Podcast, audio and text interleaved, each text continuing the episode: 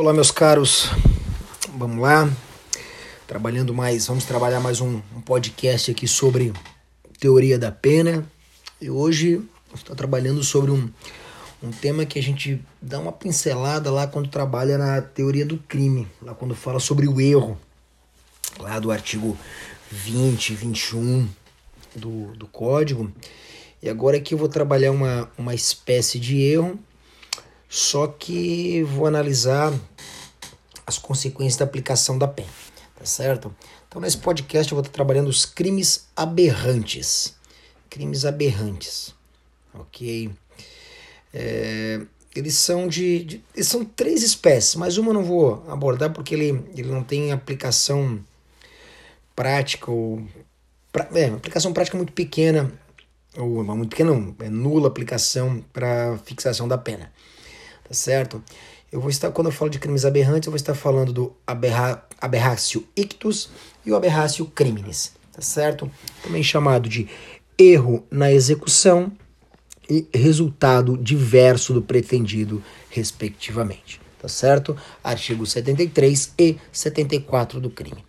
Eu também tenho o aberratio causae, mas ele não tem essa essa forma de crime aberrante ela não tem uma aplicação prática para fixação da pena. É mais para o campo acadêmico, doutrinário, que não tem resultado prático na aplicação da pena, tá certo? Isso a gente já trabalha também lá quando trabalha com dolo, tá falando do dolo geral, a gente já trabalha um pouco aí sobre aberrácio causal, ok? Então vou focar aqui nessas duas modalidades são as mais importantes, que estão ali expressas no Código Penal, artigos 73 e 74 aberratio ictu, ictus e aberratio criminis, respectivamente.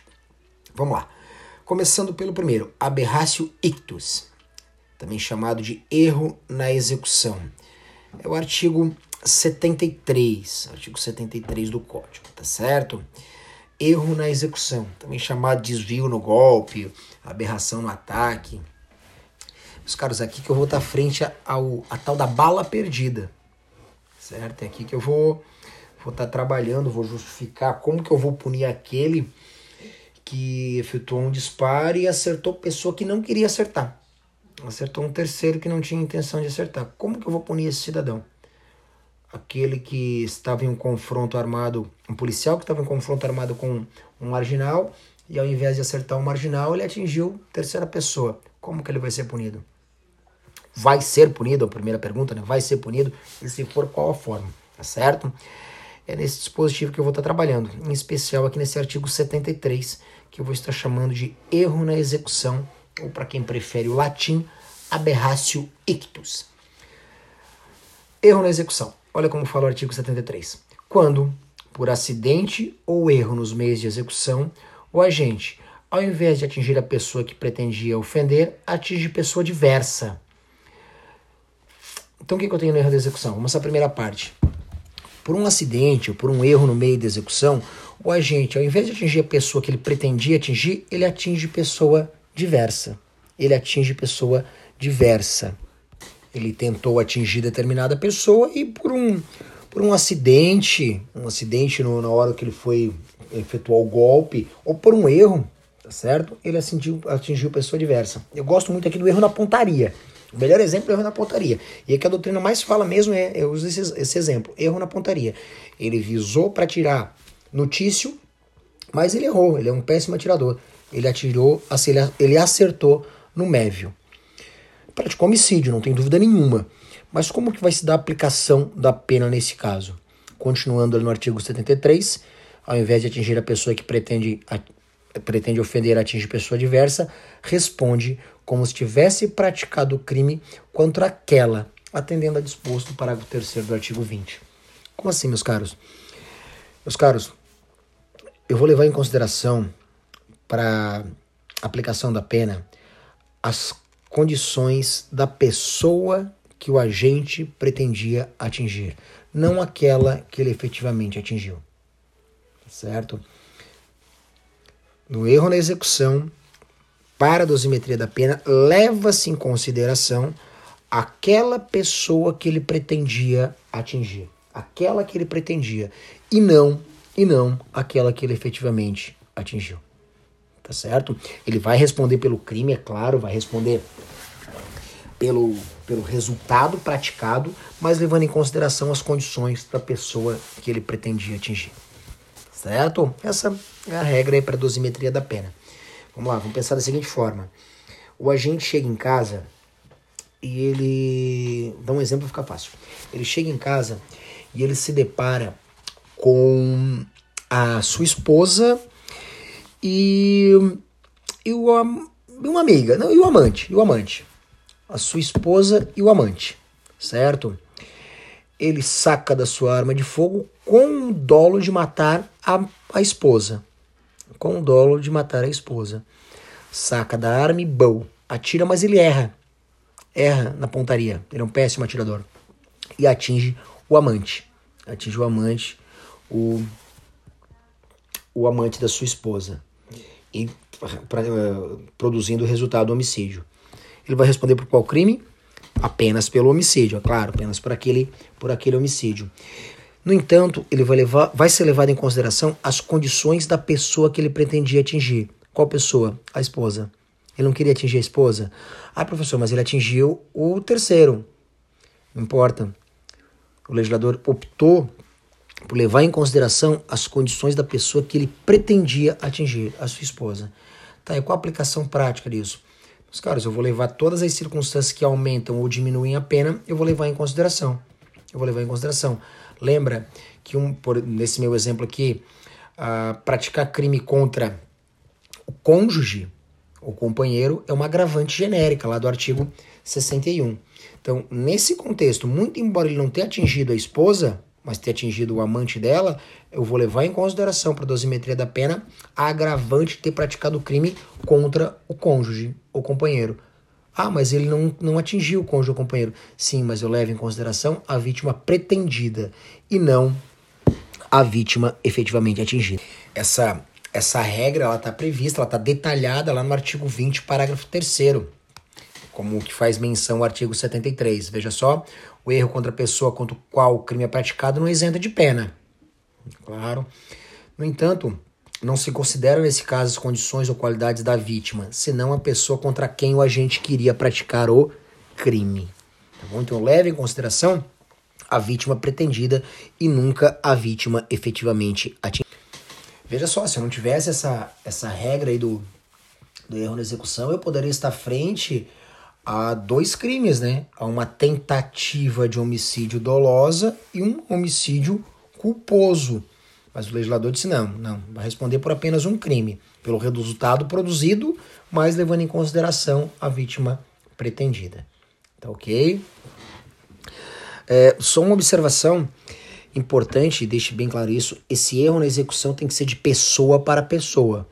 Queria atingir o Tício, atingiu o Mévio ok? É sempre de pessoa para pessoa, não de pessoa para coisa, nem tão pouco de coisa para pessoa, tá certo? Ah, queria atingir uma pedrada, atingir uma, um, um carro e errou o carro, acertou uma pessoa. Ou vice-versa, queria acertar a pessoa e acertou o carro. Não vai se aplicar essa regra aqui, tá bom? Isso aí é o próximo o próximo instituto que a gente vai trabalhar. Esse aqui o erro é de pessoa para pessoa, tá bom? Leve em consideração as qualidades da pessoa pretendida. Ah, mas, professor, olha só, se porventura ele acertou as duas pessoas. Ele acertou o fulano, ele queria, queria atingir, nesse meu exemplo, queria atingir a amante e atingiu a amante, mas acertou também, por erro na execução, o. Desculpa, acabei me enrolando, né? Ele queria atingir a esposa, mas atingiu o amante, atingiu a esposa e atingiu também o amante. Atingiu as duas pessoas. Mas, cara, isso aí é a parte final ali do dispositivo que manda aplicar a regra do concurso formal. Então, se com uma ação só ele produziu dois resultados, eu vou aplicar a regra do concurso formal, que é aquela regra que diz que é, se aplica a regra da exasperação, aplicando a pena mais grave aumentada de um sexto, metade. Aumentada de um sexto até metade, tá bom?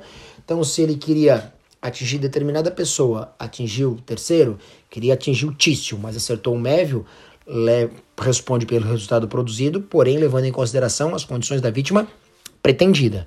Se acertou os dois, com uma ação única, aplica-se a regra do concurso formal, certo? Ou seja, regra da exasperação, pena maior aumentada de um sexto até a metade.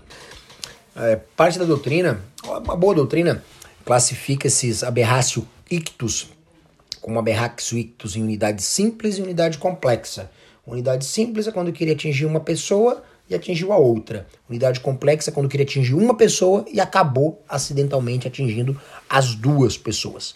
Tá certo? Eu tenho um erro na execução, só que aquele erro de execução na unidade complexa ele queria só uma e acabou acertando duas. Leve em consideração as condições da vítima pretendida, mas aplica a regra do concurso formal. Tá bom? Então, Berraxio ictus de unidade simples queria atingir Tício, atingir Mévio. Unidade complexa queria atingir Tício, atingir Tício e também atingir o Mévio. Tá bom? Então, isso é o aberrácio ictus, também chamado de erro na execução. E para eu não esquecer como que eu vou chamar, erro na pontaria. Erro na pontaria. A outra espécie de crime aberrante é o aberratio criminis, também chamado de aberratio delicti. No primeiro, eu tinha um desvio no golpe e atingi pessoa diversa, certo? Nesse aqui, eu tenho um desvio do crime.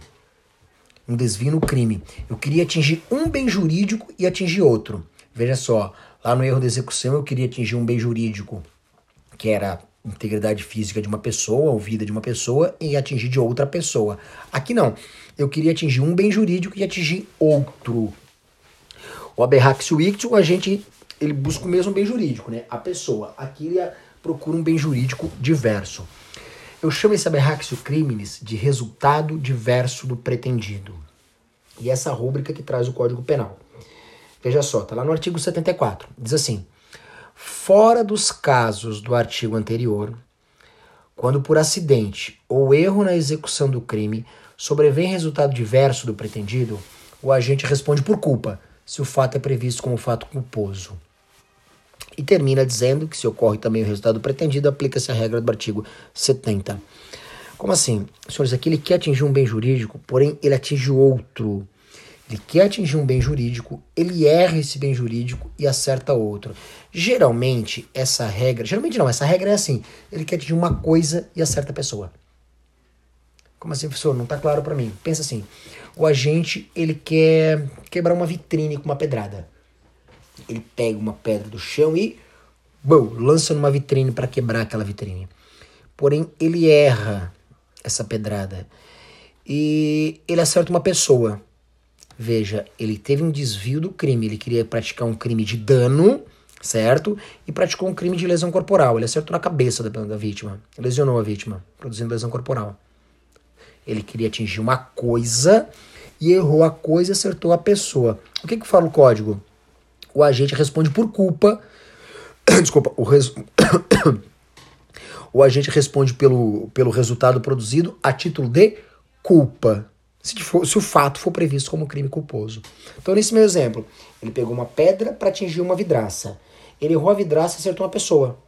Acertou a pessoa, certo? Causando lesão corporal. Ele responde por lesão corporal, porém a título de culpa. Porém a título de culpa. Tá certo? Ele responde a título de culpa. Então, o que, o que, tem, o que, eu tenho aqui no, no resultado diverso do pretendido, eu desprezo o dolo inicial, desprezo o dolo inicial e responsabilizo o agente apenas pelo resultado, porém a título de culpa, porém a título de culpa, tá bom? Toma cuidado com uma coisa, isso tem que ficar bem claro porque para a gente não errar. Essa regra só se aplica se o erro for de coisa para pessoa, de coisa para pessoa. Eu queria acertar uma coisa e acertei uma pessoa. Se eu queria acertar uma coisa e acertei uma pessoa, despreza o dolo inicial e responde apenas pelo resultado produzido. Em sentido inverso, se eu queria atingir uma pessoa, eu errei a pessoa e atingi uma coisa, não se aplica essa regra. Mantém-se o dolo inicial e ele responde pelo dolo inicial a título de tentativa certo? Responde pelo dólar inicial a título de tentativa. Vou repetir porque essa, essa parte é um pouco complexa. Desse podcast, a parte mais complexa é essa. É simples, só que a gente pode fazer uma confusão e se embabacar todo. O resultado diverso do pretendido, a gente quer atingir um bem jurídico e atingir outro. Ou a gente quer atingir uma, o bem jurídico coisa, um bem material, um bem material e atinge pessoa. Nesse, nesse caso, eu desprezo o dolo inicial e respondo apenas pelo resultado produzido a título de culpa. Certo? Agora o inverso não é verdadeiro. Se ele queria atingir pessoa, ele erra a pessoa e atinge coisa, eu não, não aplico essa regra. Ele responde pelo dolo inicial a título de tentativa. Um exemplo para ficar bem fácil. Olha só. O agente ele tem a pretensão de atingir um veículo que está passando na via, certo? Um veículo do seu desafeto. Está vendo o seu desafeto transitando assim, ah, vou quebrar a vidraça, ah, o veículo do seu desafeto está lá do outro lado da via, ele pega uma pedra para lançar nesse veículo. O veículo está estacionado, para ficar mais fácil o exemplo.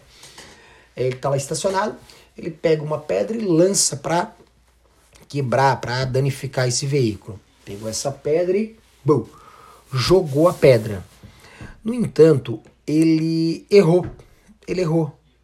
Ele errou e ao invés de praticar o dano no veículo, ele acabou atingindo um transeunte, um terceiro que estava passando pela via. Certo? Acabou atingindo um terceiro que estava passando pela via. E produzindo lesão corporal nesse terceiro. Então, nesse caso, eu aplico a regra do artigo 74, eu faço o quê? Eu desprezo o dolo inicial. O dolo inicial era de praticar crime de dano, né? Lá do do Código Penal, crime de dano, eu desprezo esse dolo de dano e responsabilizo pelo resultado produzido, a título de culpa. A título de culpa. Se previsto o crime, essa, esse resultado a título de culpa, certo? A gente sabe que os crimes culposos têm que estar previstos. Não está previsto, não, não existe. Então, nesse caso, eu desprezo o dolo de dano e responsabilizo pela lesão corporal produzida, lesão corporal culposa tá certo?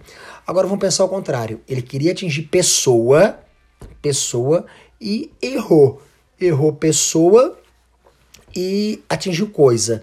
Nesse caso, eu não aplico a regra do artigo 74.